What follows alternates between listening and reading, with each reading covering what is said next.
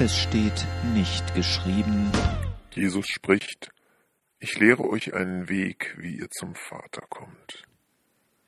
Vielen Menschen gilt Jesus vor allem als ein weiser Lehrer, von dem tatsächlich viele Erkenntnisse übermittelt sind, die bis heute als klug und wahr gelten. Während das meiste von dem, was Philosophen damals behauptet haben, heute mal trivial, mal überholt und mal total peinlich ist. Das, was Jesus der Welt an Lehre hinterlassen hat, beeindruckt nicht nur Christen. Auch der Hindu Gandhi zeigte sich beispielsweise angetan. Unangenehm wird es säkulären Zeitgenossen, wenn es nicht um moralische Fragen, sondern um die Gottesbeziehung geht, die bei ihm einen breiten Raum einnimmt.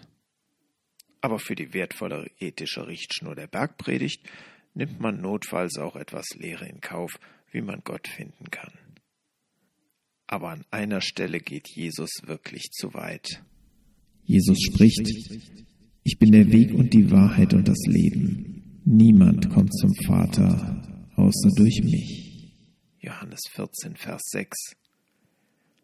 Er lehrt nicht einen Weg, sondern er ist der Weg.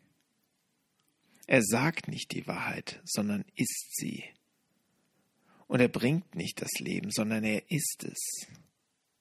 Das ist dem wissenschaftlichen Mensch fremd, dass die Lehre nicht unabhängig vom Lehrer existiert, sondern er selbst die zentrale Rolle im Verständnis spielt.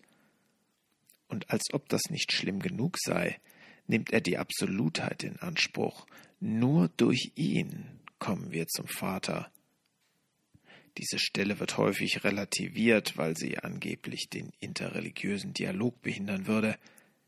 Aber sollte Jesus, der doch so viel Erkenntnis hatte und so viel Weisheit gelehrt hat, ausgerechnet in diesem wichtigen Punkt Unsinn erzählen?